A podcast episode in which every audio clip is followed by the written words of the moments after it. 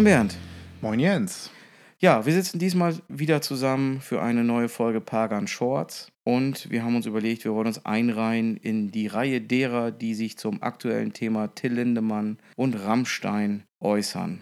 Ja, viele haben es ja bereits gemacht. Ihr habt sicherlich schon vieles gelesen oder auch gesehen auf YouTube, auf Instagram und so weiter. Ähm, wir haben aber, das habt ihr ja schon gesehen, keine reißerische Überschrift gewählt für diesen Podcast. Das haben wir auch bewusst gemacht. Es wird hier auch kein Clickbait geben. Also wir werden euch jetzt an dieser Stelle nicht versprechen, dass ihr super heiße News bekommt und Neuigkeiten oder Insider-News, wenn ihr bis zum Ende des Podcasts durchhaltet. Ich persönlich kann von mir sagen, dass ich selber nie Rammstein-Fan war und eigentlich relativ neutrale Haltung besitze. Das ist aber offenkundig in der deutschen Gesellschaft im Moment nicht so. Denn wenn man so sich Berichte anschaut, dann scheint es da relativ klar zwei Lager zu geben. Die einen, die Rammstein bzw. Till Lindemann verteidigen bis aufs Blut und sagen, das kann alles nicht sein.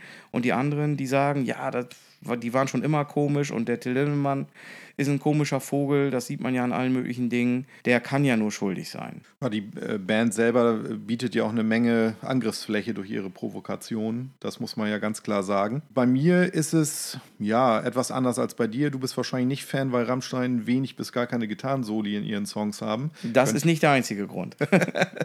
äh, aber okay, ähm, ich ähm, muss sagen, ich habe die Rammstein-Alben im Schrank stehen und ich höre die auch gerne. Ich mag die Band. Ich muss aber auch sagen, dass es äh, ein bisschen nachgelassen hat, so mit den letzten zwei Alben, sage ich jetzt einfach mal. Und äh, ansonsten fand ich das Projekt Rammstein eigentlich immer ganz interessant. Also das ganze, das Image der Band, äh, wie sie aufgetreten ist, das fand ich als Kunstform, sage ich jetzt mal, schon ganz interessant. Interessant finde ich es auch. Und ich muss sagen, ich habe auch einen heiden Respekt vor dem, was diese Band erreicht hat als deutsche Band international so erfolgreich zu sein, das äh, ist schon respektabel, finde ich. Irgendwo haben die natürlich auch eine gewisse Faszination durch die Bühnenshow und dieses immer wieder Anecken äh, und so weiter.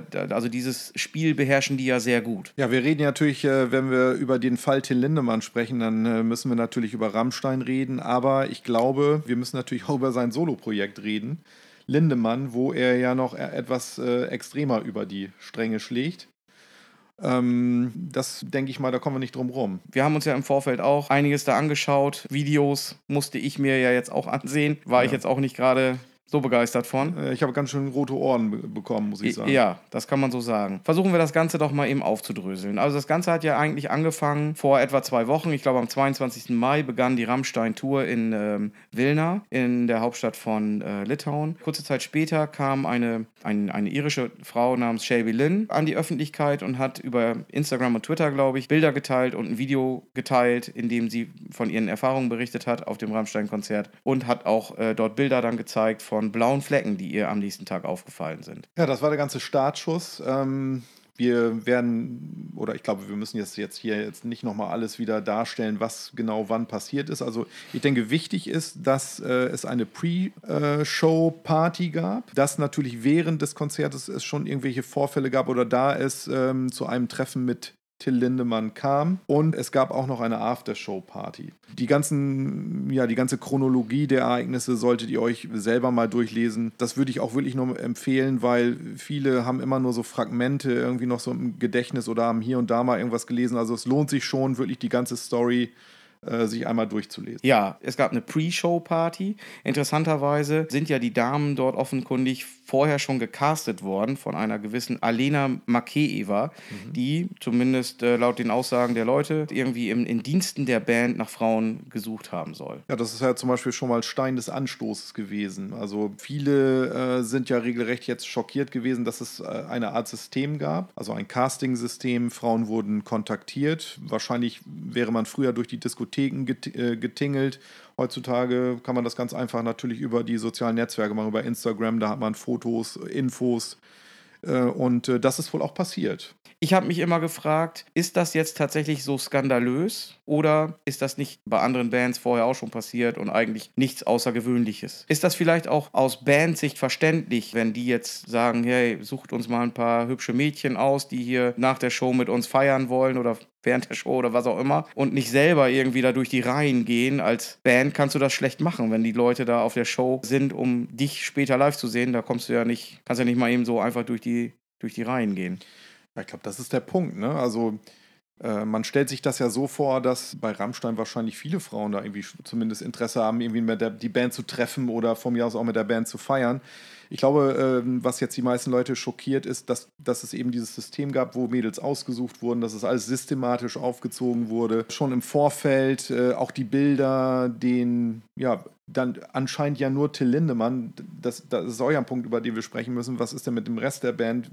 Wusste der Bescheid oder ist er gar nicht eingeweiht gewesen hat Till Lindemann da sein eigenes Süppchen die ganze Zeit gekocht bei diesen Partys. Auf jeden Fall, die Fotos wurden vorher präsentiert, es wurde ausgesucht, ausgewählt, eingeladen und das war, glaube ich, vielen Leuten im Vorfeld gar nicht bewusst, weil man immer die Vorstellung hatte, okay, dann da sind vielleicht äh, Groupies, die dann äh, zumindest irgendwie den Kontakt zur Band suchen. Ist dir das völlig neu, das System? Jein, kann ich sagen. Also man, man kennt das vielleicht schon aus den 80ern, also dass äh, andere Bands Manager hatten, die dann vielleicht rumgegangen sind und Mädchen zusammengesucht hatten auf Konzerten. Das ist ja äh, von Motley Crue bekannt. Oder auch von, äh, bei Glenn Danzig war, glaube ich, eine ähnliche Geschichte. Ja, da, da kann ich mich noch ganz gut dran erinnern. Das, war, das muss irgendwann Mitte der 90er gewesen sein. Ich kann mich leider nicht mehr an, die, äh, an den Rahmen erinnern. Ich weiß also nicht mal, ob welches Festival bzw. welches Konzert das war. Ich weiß nicht, ob das Rock Hard Festival war oder Dynamo Open Air, ich weiß nicht. Auf jeden Fall ging es darum, das ähm, durchgesickert ist damals, dass Glenn Danzig ganz klar gefordert hat, er möchte bitte so und so viel ähm, Mädels nach seiner Show treffen. Die sollten alle ein gewisses Alter haben, also den äh, Rahmen hat er genau vorgegeben. Ich sage jetzt einfach mal 18 bis, bis 25. Die sollten nicht mehr als fünf Taximinuten vom Hotel entfernt wohnen und die sollten alle äh, einen gehobenen Schulabschluss, also Abitur haben. Das sind da, ist so, wie, so ein bisschen wie, wie Tinder, bloß analog. Glenn Danzig hatte ja damals noch kein Internet. Ich meine, das klingt natürlich so, als würden wir uns jetzt drüber lustig machen. Klar, moralisch verwerflich kann man das natürlich finden. Wir wollen das auch jetzt nicht irgendwie durch so eine Art von Whataboutism jetzt irgendwie äh, klein machen. Moralisch finde ich das auch grenzwertig, was da passiert. Aber nur um das einzuordnen, da wo jetzt viele vor den Kopf gestoßen sind, muss ich sagen, also gehört hat man da eigentlich schon öfter von solchen Praktiken. Ja, mir war das durchaus bekannt. Ähm, wie man das jetzt persönlich findet, dass man da wie so ein Hühnerhaufen da zusammengekehrt wird und, und wird da zum Beispiel dann irgendwie da angeboten oder präsentiert, das klingt natürlich furchtbar. So, dass es sicherlich auch Frauen gibt, die sagen, ich habe da wohl Bock drauf, den Künstler zu treffen.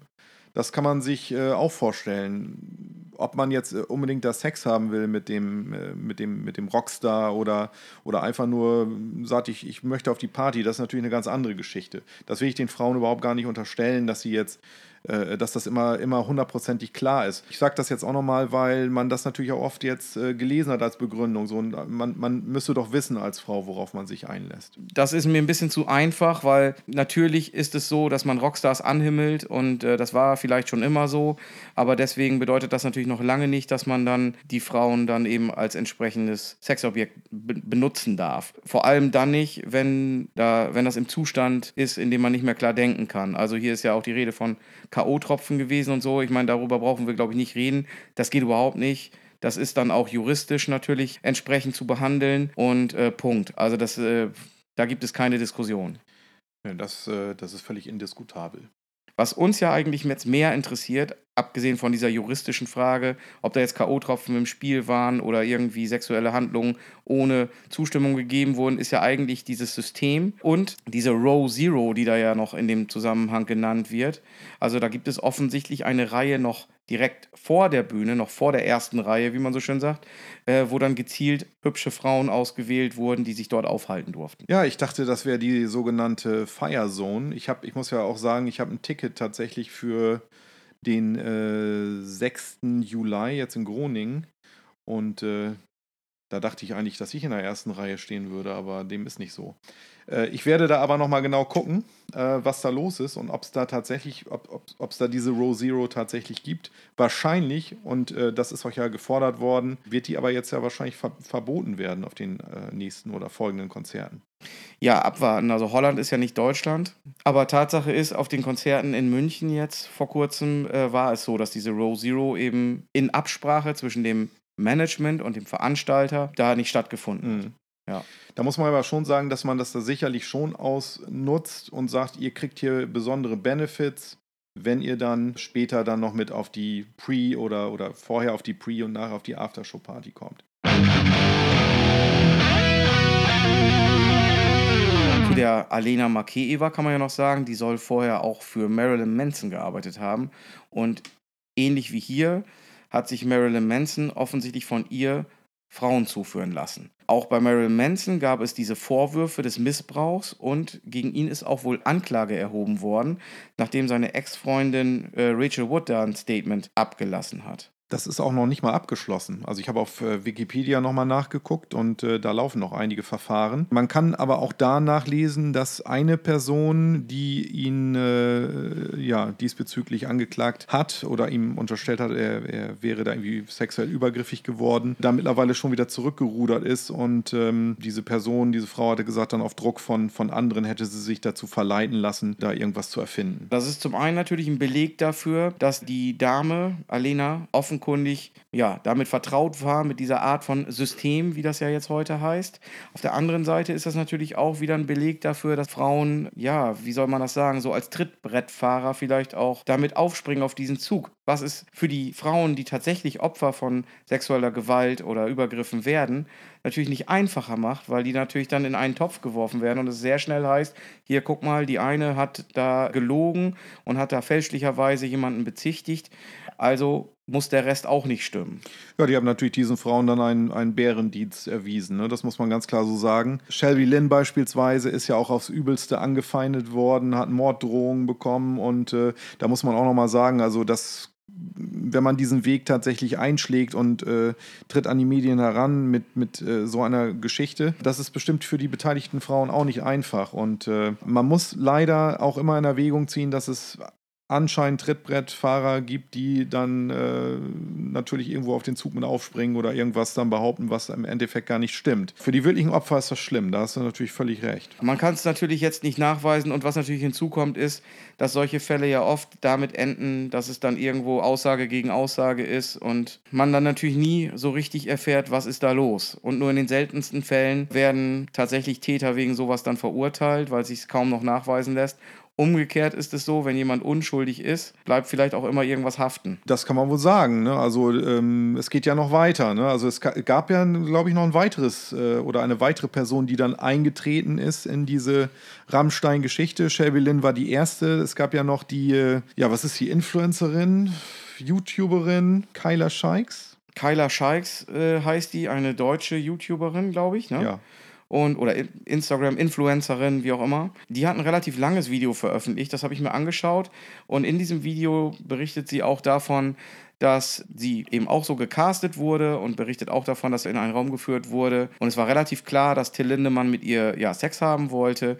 Ihr war das allerdings alles zu spooky und ist also, bevor es da zu irgendwelchen Handlungen kam, wohl raus. Dieses Video ist, glaube ich, ausgegraben worden oder berühmt geworden durch äh, Jan Böhmermann, der das in seiner Sendung der hat es entweder in seiner Sendung prä präsentiert oder auf jeden Fall irgendwo ähm, auf sozialen Netzwerken geteilt. Ich glaube, auf, auf Twitter oder so geteilt. Und da kann man sich auch vorstellen, was das für eine Reichweite hatte. Und ähm, man hat auch gemerkt, also jeder kennt auf jeden Fall dieses Video. Und damit hat das erst dann, glaube ich, so richtig Fahrt aufgenommen. Dann ist, glaube ich, der ganze Medienzirkus so richtig abgegangen. WDR, SZ, NDR haben irgendwelche investigativen Journalisten losgeschickt, Rechercheverbünde gebildet und mittlerweile zig Frauen ähm, ausgegraben oder haben sich wohl offensichtlich bei ihnen gemeldet, die ähnliche Vorwürfe erheben. Kann man natürlich jetzt nicht mit Namen irgendwo nennen oder so, weil. Naja, vielen, nur einigen ist das vielleicht auch total peinlich, ne? Also, das muss man auch ja sagen. Ich könnte mir auch vorstellen, dass vielleicht Frauen dabei sind, die auch vielleicht bewusst sich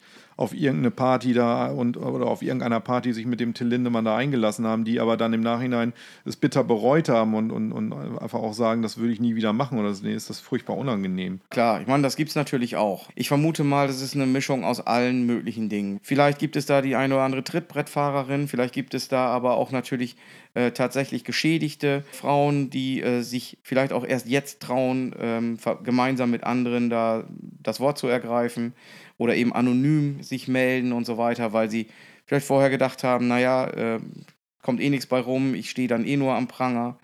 Und für alles habe ich Verständnis. Also Absolut. nicht für Trittbrettfahrerinnen oder Falschbeschuldigungen, das natürlich nicht. Aber ich habe grundsätzlich Verständnis dafür, dass jemand sagt, da kommt eh nichts bei rum, ich sage lieber nichts.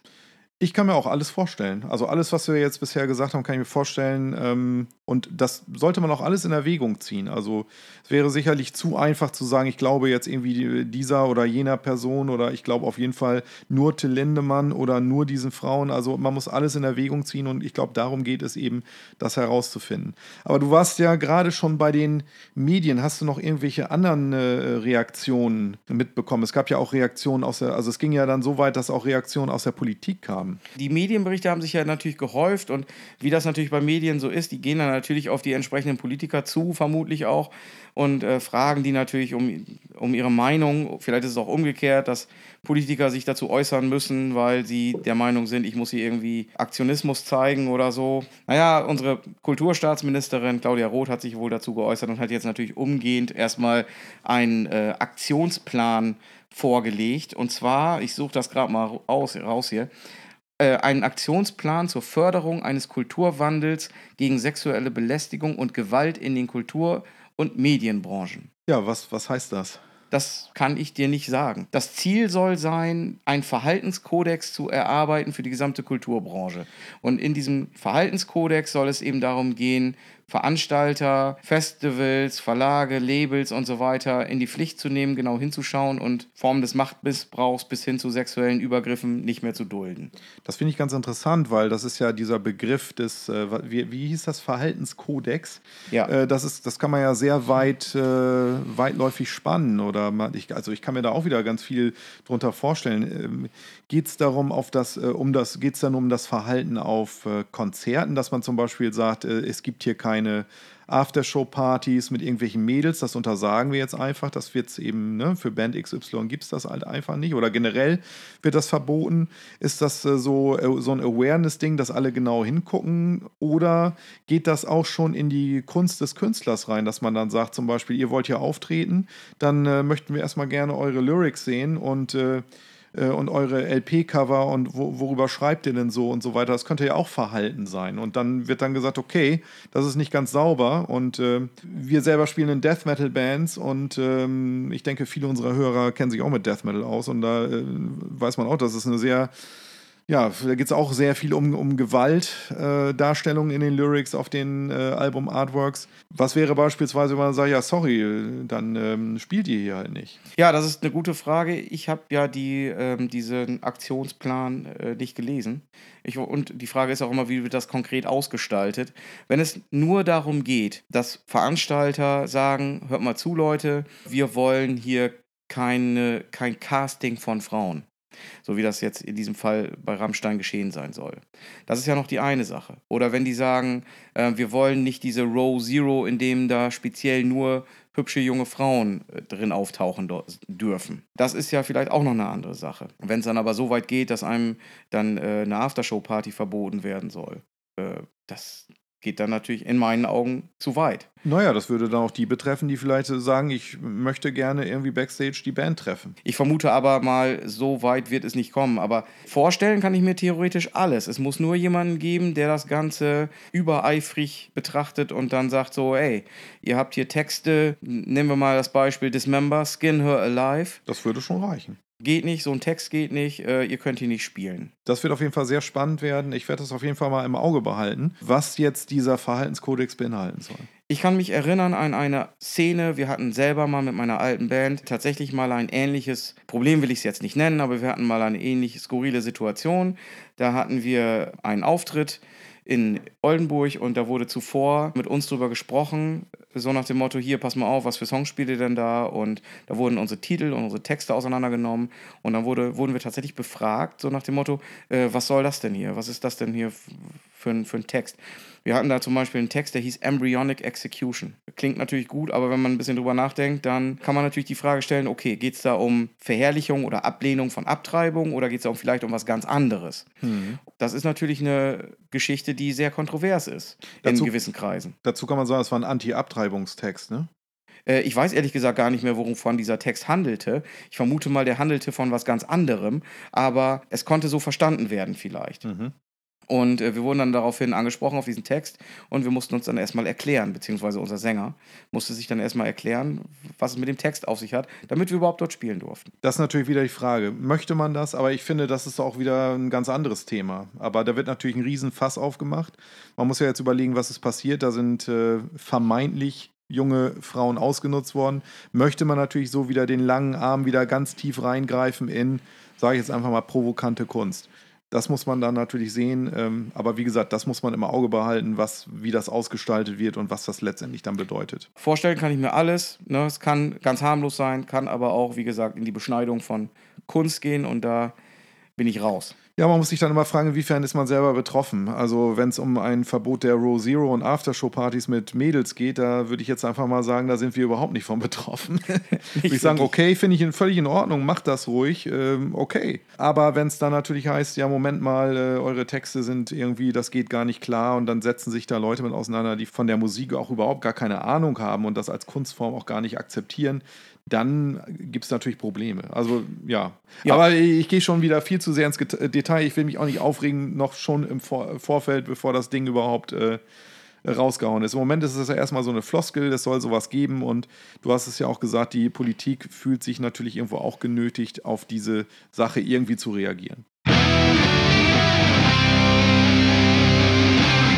Mittlerweile hat ja auch Till Lindemann sich eine Anwaltskanzlei genommen die sind ja jetzt kräftig dabei, auch auszuteilen und so ein bisschen Druck aufzubauen, teilweise auch gegen Medien, um vielleicht auch eine Berichterstattung, eine Verdachtsberichterstattung in irgendeiner Weise zu verhindern und Vorverurteilung zu verhindern. Ja, das äh, ist ja passiert. Ne? Also ähm, es wurde ja ganz viel berichtet.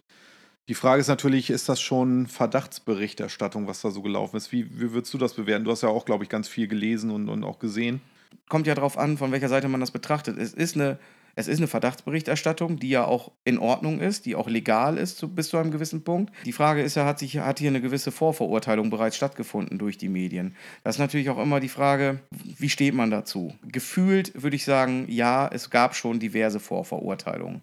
Ob das jetzt immer nur durch Journalisten geschehen ist oder vielleicht durch andere Akteure in sozialen Netzwerken das vermag ich nicht zu beurteilen. Auf jeden Fall gehen die Anwälte jetzt wohl gezielt gegen einige Leute vor. Ob das jetzt von Erfolg gekrönt ist, weiß ich nicht. Aber wahrscheinlich ist das nicht ganz unclever von der Anwaltskanzlei, das jetzt vorab schon mal in irgendeiner Weise klarzustellen, weil man dann später wahrscheinlich auch vielleicht was juristisch in der Hand hat. Naja, zumindest versucht man dadurch natürlich die Medien so ein bisschen zu zügeln, denke ich auch. Äh, es nicht zu doll zu treiben. Äh, also bei mir ist das auch so angekommen. Natürlich äh, wurde schon ganz klar gesagt, dass ja äh, die Vorwürfe noch im Raum stehen und, es ist Aussage gegen, Aussage. Und äh, dass man natürlich niemanden vorverurteilen soll, aber dies und das. Also man kann natürlich zwischen den Zeilen, kann man natürlich vieles andeuten und natürlich in eine gewisse Richtung lenken. Also ähm, ja, aber ich, ich will da auch gar nicht zu viel sagen. Am Ende muss man dann sehen, was dabei rauskommt. Und äh, letztendlich ist es ja so, wenn man jetzt nicht so ganz, also wenn man jetzt falsch liegen sollte, dann, dann kann man, ich denke, dann wird es auch keine Entschuldigung geben. Wenn man richtig lag, sagt man dann, das haben wir ja damals schon gesagt. Also da muss man einfach kommen, was, was, äh, schauen, was das Ergebnis ist. Ich frage mich natürlich jetzt auch, was sagt denn die ganze Band dazu? Also wir haben ja jetzt immer über Till Lindemann mehr oder weniger gesprochen und die Vorwürfe betreffen ja eigentlich auch nur Till Lindemann. Aber was ist mit dem Rest der Band? Fährt da jeder seinen eigenen Film und, und macht der Till Lindemann sein eigenes Ding? Man hat ja mal so die Vorstellung als äh, Band, dass das ein Kollektiv ist und man feiert dann nach der Show gemeinsam, zieht das dann gemeinsam durch, aber es ist wohl so, dass da jeder so sein eigenes Ding macht. Also vor der Show und auch nach der Show. Und das Ganze ähm, erfährt man ganz gut in dem Buch von äh, dem Flake, dem äh, Keyboarder von Rammstein. Und zwar heißt das Heute hat die Welt Geburtstag. Das gibt es als Hörbuch bei Spotify. Das habe ich mir mal reingezogen und äh, das ist wirklich sehr unterhaltsam, weil dort geschildert wird, was so abläuft vor einer Rammstein-Show und auch während der gesamten Show, also während des Live-Auftritts und auch danach.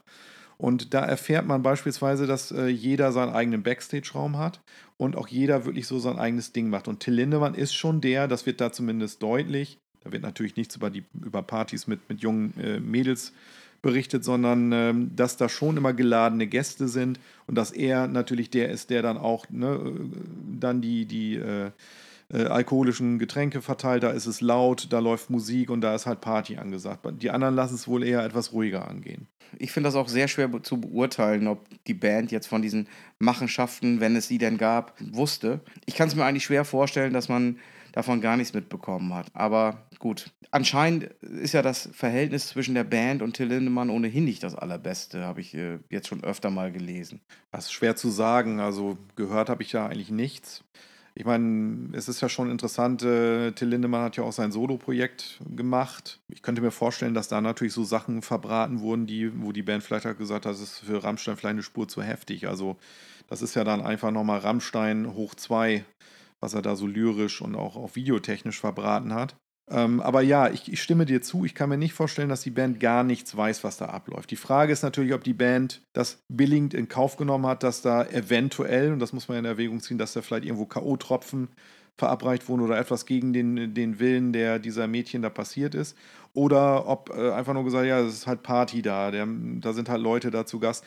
Ich habe mich auch immer gefragt, wer ist denn da zu Gast? Wie muss ich mir das vorstellen? Ist das Till Lindemann mit so, mit so einem Harem an Frauen oder sind da auch noch andere Männer oder Gäste eingeladen? Das habe ich irgendwie auch nie so richtig verstanden. Das wäre auch mal interessant, da so ein bisschen Licht ins Dunkel zu bringen. Ja, da gibt es ja die Story so ungefähr, dass ähm, Till Lindemann derjenige ist, der da eben mit den Frauen Sex haben möchte, dann aber auch äh, Frauen sozusagen abfallen für andere aus der Crew. Das habe ich irgendwo gelesen. Würde mich jetzt auch nicht weiter überraschen. Ja. Ich hatte ja gerade erwähnt, das Verhältnis zwischen Band und Till Lindemann ist, ist vielleicht auch nicht mehr so das allerbeste. Ich habe da ein Beispiel und zwar hat kürzlich, ich glaube es war die Welt am Sonntag, bin ich mir aber jetzt nicht hundertprozentig sicher, hat äh, davon berichtet, dass äh, Till Lindemann nach der Show in einer Kneipe gewesen sein soll oder in einer Bar, Riff oder wie das hieß, keine Ahnung. Die Welt am Sonntag hat da berichtet, dass die Band Rammstein dort äh, noch nach der Show am Feiern war. Da hat aber dann die Band klarstellen lassen und darum gebeten, das nochmal zu ändern und so zu berichten, dass nur Till Lindemann dort in dieser Bar war und die anderen damit aber nichts zu tun haben. Also das zeigt ja, dass denen das offenbar wichtig ist, wie da berichtet wird und dass es eben nur um Till Lindemann geht und nicht um Rammstein. Man hat ja auch auf der Bühne Reaktionen gesehen von der Band. Also ich kann mich an äh, eine Sache erinnern, das habe ich auf Instagram gesehen, so ein kurzes Video wo äh, die Band dann äh, kollektiv den Till Lindemann äh, umringt und, und sie ihn äh, dann in, in die Arme nehm, nehmen, um halt so Einigkeit zu demonstrieren. Also es gibt schon Statements. Ich glaube, Till Lindemann selber hat auch irgendwas gesagt, was diese Geschichte mit dem Unwetter, was ja vorübergezogen ist. Das Konzert konnte stattfinden, aber und alles andere wird auch vorüberziehen, hat er gesagt. Womit er natürlich die Anschuldigung meint. Und ansonsten gibt es keinen Kontakt zum Publikum. Jetzt gibt es immer mal wieder oder zum Ende auch mal einen direkten Appell an die Fans. Was das Verhältnis zwischen Band und Till Lindemann angeht, es existieren wohl auch kurze Clips,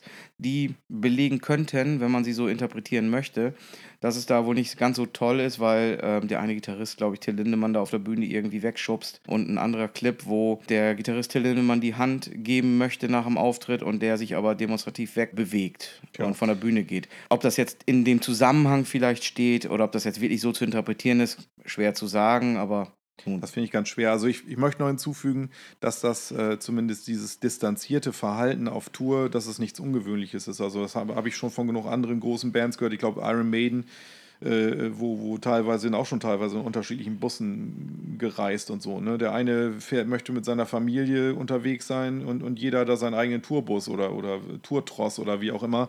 Also äh, auch da muss man sagen, das ist natürlich nicht ungewöhnlich, dass jeder hat, glaube ich, so seine eigenen Rituale und Angewohnheiten und einige gehen oder sind vor und nach der Show lieber im Hotel, andere machen gerne Party und suchen den Kontakt zu den Fans. Das ist sicherlich nichts äh, Verwunderliches jetzt. Das ist ja bei Bands dieser Größenordnung auch möglich, dass die alle ihr eigenes Ding durchziehen können und ihren eigenen Vorlieben nachgehen können.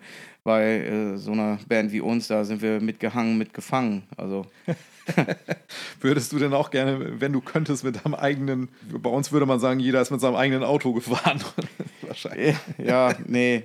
Also. Naja, das ist, ich meine, das ist eine andere Nummer und man wundert sich teilweise schon, was da abläuft, aber ich finde das immer wieder interessant. Ja, durchaus nicht unüblich, dass jeder seinen eigenen Backstage-Raum hat und jeder natürlich seine, seine Sachen da bekommt, die er haben will. Wobei ich da natürlich jetzt auch, ne, will Till Lindemann jetzt, ich will jetzt nicht absprechen, dass es normal ist, dass da gecastete Frauen da serviert werden. Ne? Das, das sicherlich nicht. Nee, vermutlich nicht. Aber Till Lindemann als Person, du hast es ja gerade schon angesprochen, ähm, hat ja auch diverse Soloprojekte mittlerweile gemacht. Das macht ihn natürlich als Figur auch sehr, sehr angreifbar, wenn man sich da seine Soloprojekte mal anschaut. Ich habe mir jetzt ein Video angeschaut, da hat er gemeinsam mit Peter Teckgren da ein Video gemacht, auch mit sehr expliziten sexuellen Handlungen. Fand ich jetzt auch nicht so schön. Ja, ich hatte das ja eben schon gesagt, das ist manchmal so ein bisschen Rammstein hoch 2, wo, wo Rammstein auch noch andere äh, Themen am Start haben die, sage ich jetzt mal, nicht mit unmittelbar mit, mit, mit äh, Sex oder Gewalt zu tun haben, ist es bei dem Projekt Lindemann fast ausschließlich der Fall oder, oder überwiegend. Also das ist wirklich auf die Spitze getrieben. Keine Ahnung, ob Till Lindemann sich da eher alleine verwirklicht und ob es auch deswegen dieses Projekt gibt, weil vielleicht die Band gesagt hat, das ist uns zu viel. Das kannst du mal schön selber machen. Naja, es gibt auf jeden Fall zwei Alben und ich habe mir auch diese, es, es geht ja auch oft um zwei Videos. Einmal äh, Knebel und dieses andere Video Till the End, der, das muss man so als lupenreiner, lupenreiner Pornofilm ist. Äh, den man im Internet aber finden kann, allerdings nicht auf YouTube natürlich. Genauso wie das Knebel-Video, da muss man schon ein bisschen suchen.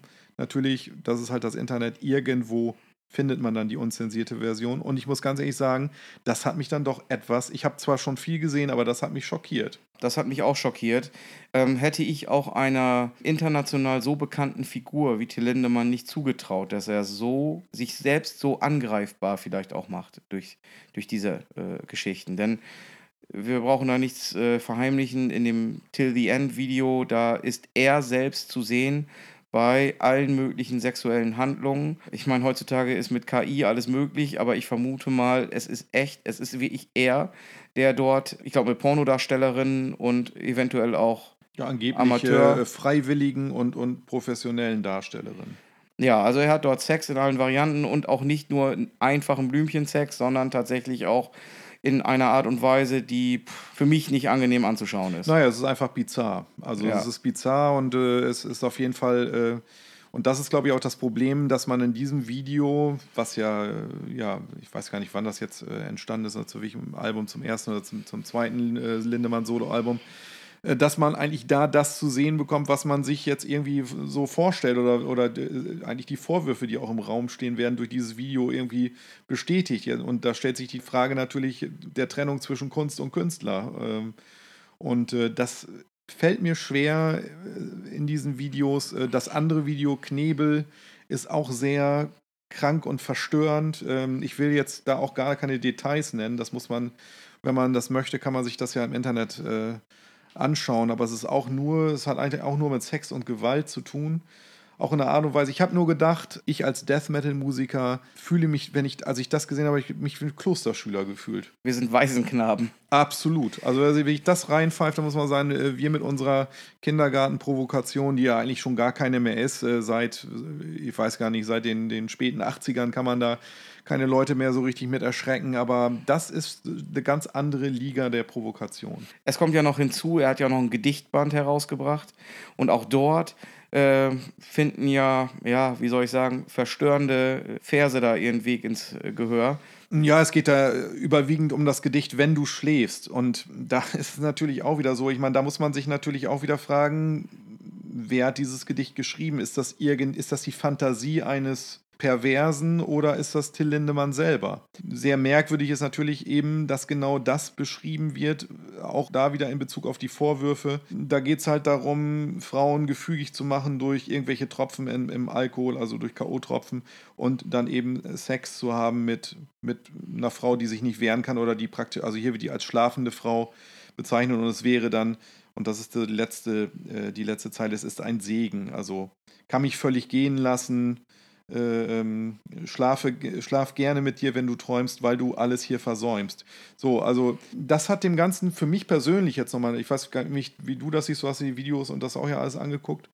Ähm, das hat dem Ganzen nochmal eine ganz andere Dimension gegeben, weil äh, man teilweise sich fragt, was ist jetzt nur Kunst und was ist Lindemann? Und das verschwimmt tatsächlich in seinen Gedichten, aber auch in den Videos, beziehungsweise in der Musik und den Texten. Es wird ja immer schnell gesagt, Kunst und Künstler muss man trennen können. Und das fällt mir tatsächlich in diesem Fall mehr als schwer, muss ich zugeben. Es gab ja auch schon den Satz, Kunst und Künstler muss man voneinander trennen, ist das neue, ich bin ja kein Nazi, aber.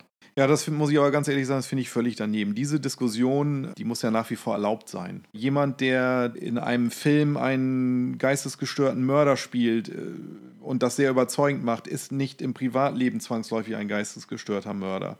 Jemand, der Horrorgeschichten oder, oder irgendwelche apokalyptischen oder ja, was weiß ich, von mir aus auch Krimis oder, oder irgendwie Mördergeschichten schreibt, ist selber nicht zwangsläufig daran interessiert, jemanden umzubringen. Diese Sache im Keim zu ersticken oder den Meinungskorridor da so zu verengen, äh, dass, dass man sagt, das ist immer äh, das Gleiche, das halte ich für völlig absurd. Aber es ist natürlich was anderes, wenn Till Lindemann selber in seinen Videos sich selber spielt. Und äh, es wäre ja anders gewesen, wenn jetzt beispielsweise dieses Video, äh, wenn da jetzt irgendein Schauspieler agiert hätte. Aber nein, er ist es ja selber, der da mitmacht. Und das macht das Ganze irgendwie so, ja, bizarr. Ja, und natürlich die realen Vorwürfe, die es jetzt ja gibt, die eben äh, tatsächlich äh, genau das widerspiegeln, was er in, seinem, in seinen Gedichten teilweise beschreibt. Da fällt auch mir es schwer, Kunst und äh, Künstler voneinander zu trennen. Und ich finde, gerade in der Figur Lindemann überlagert sich das einfach so stark, dass man das nicht so leicht äh, von der Hand weisen kann, finde ich. Ja, es, es fällt schwer. Also man kann, könnte natürlich sagen, okay, der kann, privat ist es vielleicht ein sehr höflicher, ruhiger Mensch. Er, er, er lässt sich dann total aus in seinen Videos äh, auf der Bühne als, als Musiker. Auch das ist sicherlich denkbar, dass man dann natürlich in eine Rolle schlüpft und dann, ne, das hat man ja auch schon gehört, äh, man setzt sich eine Maske auf, man spielt eine Rolle und kann der größte Psychopath sein auf der Bühne. Abseits der Bühne ist man dann ein völlig anderer Mensch. Aber es liefert auf jeden Fall Anlass zu Spekulationen, würde ich sagen. Ja, das, was du gesagt hast, passt ja zu, dazu, dass äh, seine Ex-Freundin Sophia Tomala gesagt hat: Hey Mann, das ist eigentlich, das, das passt nicht zu dem, das stimmt nicht und so und hat ja eine Lanze für ihn gebrochen. Woraufhin ja auch da wieder sofort äh, eine Gegenreaktion kam von der Schauspielerin Nora Tschirner, die dann gesagt hat, ja, das ist irgendwie Gaslighting, man versucht da Manipulation zu betreiben und so weiter. Die sich ja auch schon in der Causa ähm, Till Schweiger geäußert hat. Mhm. Nun gut, da ja, möchte ich mich jetzt auch nicht weiter zu äußern. Aber wir sind ja nicht besser. Wir äußern jetzt ja uns auch zu dieser ganzen Sache. Ja, so ist es. Also wir haben jetzt unsere Meinung dazu gesagt und ich muss auch wirklich sagen, es ist wirklich sehr schwierig. Glaubst du denn, dass diese ganze Geschichte jetzt, egal wie sie jetzt ausgeht oder ob, ob da irgendwelche Sachen ans Tageslicht kommen, die da handfeste Beweise sind und ob da irgendwie ein Urteil gesprochen wird oder eben auch nicht oder das Ganze dann irgendwann fallen gelassen wird, glaubst du, das schadet der Band oder der Person Till Lindemann? Das ist wirklich schwer zu sagen. Also auf der einen Seite ist es ja jetzt mittlerweile so, dass tatsächlich die Berliner Staatsanwaltschaft Anklage, nicht Anklage erhoben hat, aber ermittelt. Äh, das ist ja jetzt äh, neu, dass, dass dort ermittelt wird. In Wilna wurde ja erst gesagt, es wird nicht ermittelt. Jetzt hat die Shelby Lynn ja dagegen Beschwerde eingelegt. Mal gucken, was daraus kommt. Die haben ja auch ein etwas anderes System, was das angeht. Aber ähm, da bin ich gespannt, was die Berliner Staatsanwaltschaft da jetzt äh, draus macht. Aber deine Frage geht ja dahin, was passiert mit Till Lindemann und der Band. Also unabhängig vom Juristischen, das können wir beide nicht beurteilen. Also es hat ja schon einige Folgen äh, gegeben. Also als erstes hat sich der Verlag Kiepenhäuser und Witsch heißt er, Kiwi, ne? Hat sich von Till Lindemann getrennt. Die haben nämlich den, den Gedichtband von ihm veröffentlicht. Dann hat sich irgendeine so Stagebaufirma, glaube ich, ist das. Die haben sich getrennt und wollen nicht weiter mit, Till Linde, äh, mit Rammstein zusammenarbeiten wie hießen die? Riggingwerk hießen ja.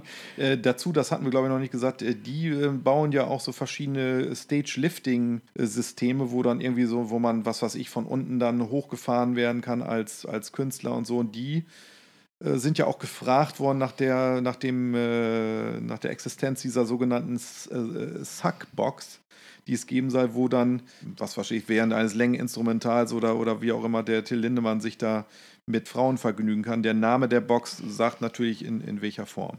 Brauche ich hier nicht weiter ausführen. Ja, genau. Also gut, ist natürlich auch die Frage, warum kommen die da jetzt mit um die Ecke, wenn sie es vorher doch schon wussten und das eventuell gebaut haben. Gut, weiß man nicht so genau. Ja, aber, aber dann, man erwartet natürlich auch Reaktionen, das ist, äh, ist klar. Ne? Klar, man, Oder man ist kommt, dann unter Druck. Man kommt natürlich mit ins Kreuzfeuer. Ja. Und die Plattenfirma hat sich auch wohl schon geäußert, Universal, die haben gesagt, so, ey, wir ähm, hören jetzt erstmal mit Marketing und, und Promo äh, für die Band auf und so. Gut. Also das heißt nicht, dass sie ihre Platten nicht mehr verkaufen und rausbringen und so weiter, sondern hören nur mit der Promo auf. Brauchen sie auch im Moment nicht, weil die sind ja sowieso jetzt in allen Kanälen präsent. Ja, das weiß, glaube ich, jeder, der irgendwie ähm, im Musikbusiness ist, dass natürlich schlechte Werbung auch manchmal die beste ist für eine, für eine Band. Wird sich das widerspiegeln in Ticketverkäufen? Wird sich das widerspiegeln in Merchverkäufen und in Streaming-Zahlen, in ähm, äh, Plattenverkäufen und so weiter? Und da habe ich interessanterweise einen Artikel in der Wirtschaftswoche dazu gefunden, die sagen, das schadet denen nicht. Im Gegenteil. Die haben im Moment so viele Instagram-Follower wie noch nie. Und äh, auch der Rest an Merchverkäufen und so weiter und Ticketverkäufen, das läuft weiterhin super. Je mehr Leute sich darüber aufregen, umso mehr Leute gibt es eben, die dann die Band oder Till Lindemann auch in Schutz nehmen und sagen, vielleicht jetzt erst recht. Ja, ich hatte ähm, letztens irgendwo diesen Vergleich gehört mit einem Fußballclub, der durch, äh, der gerade schlechte Zeiten durchlebt oder vielleicht abgestiegen ist. Ich meine, ich weiß natürlich auch, wovon ich spreche, ne, als HSV-Fan. Äh, einige sagen dann halt jetzt erst recht oder ich äh, muss jetzt totalen Support zeigen, weil die Band gerade irgendwie ziemlich äh, ja, im Eimer ist oder in, in die Schusslinie geraten ist.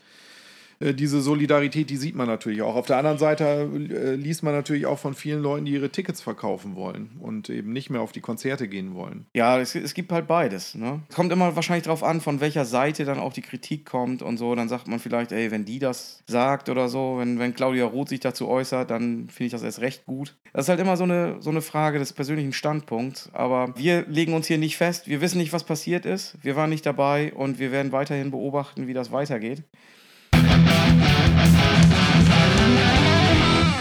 Was ist denn dein persönliches Fazit? Oder, oder auf welchem, ich meine, das Ganze ist ja auch noch nicht abgeschlossen. Wo stehst du momentan?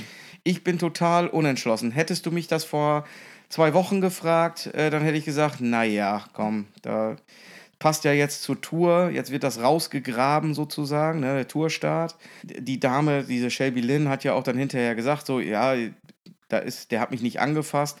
Da war meine erste Reaktion, naja, die ist vielleicht die Treppe runtergefallen, weil sie betrunken war oder so. Äh, weiß man nicht. Ne? Mittlerweile, nachdem ich mich ja jetzt auch im, für diese Folge ein bisschen näher damit beschäftigt habe und auch mit der Figur Till Lindemann beschäftigt habe, muss ich sagen, ich kann da kein eindeutiges Urteil fällen und mir fällt es sehr schwer, gebe ich ganz ehrlich zu, die Figur Till Lindemann noch moralisch irgendwie gut zu finden. Ja, kann ich nur nachvollziehen. Bei mir ist es ähnlich. Ähm, ich hatte es ja eben schon gesagt, ich kann mir alles irgendwie vorstellen. Alles. Ich kann nur, ähm, zumindest die Leute, die das interessiert, da gibt es vielleicht auch einige, die sagen, äh, äh, Rammstein, die gehen mir am Arsch vorbei, interessiert mich einfach alles gar nicht, der, der ganze Hokuspokus. Aber wer sich dafür interessiert und, und, und wer sich da irgendwie eine Meinung zu bilden will, guckt euch doch die ganzen Quellen an. Es gibt nicht nur kurz in irgendein Video rein und, und bildet euch eine Meinung, guckt euch die, die Lindemann-Videos an, lest euch die Sachen durch, die Statements der Bands, guckt euch die auch die Videos der Frauen, die betroffen sind, auch mal wirklich von Anfang bis Ende an und bildet euch einfach eine differenzierte Meinung dazu. Das ist eigentlich das, was ich auf den Weg geben kann. Und äh, bei mir ist es so, der Meinungsbildungsprozess ist bei mir auf jeden Fall definitiv noch nicht abgeschlossen. Nein, bei mir auch nicht. Und kleiner Rat an alle, urteilt nicht zu schnell, seid vorsichtig mit allem, was ihr im Internet dazu schreibt. Es könnte sich vielleicht als falsch entpuppen. Ja, weder für die eine oder für die andere Seite. In diesem Sinne, bis bald.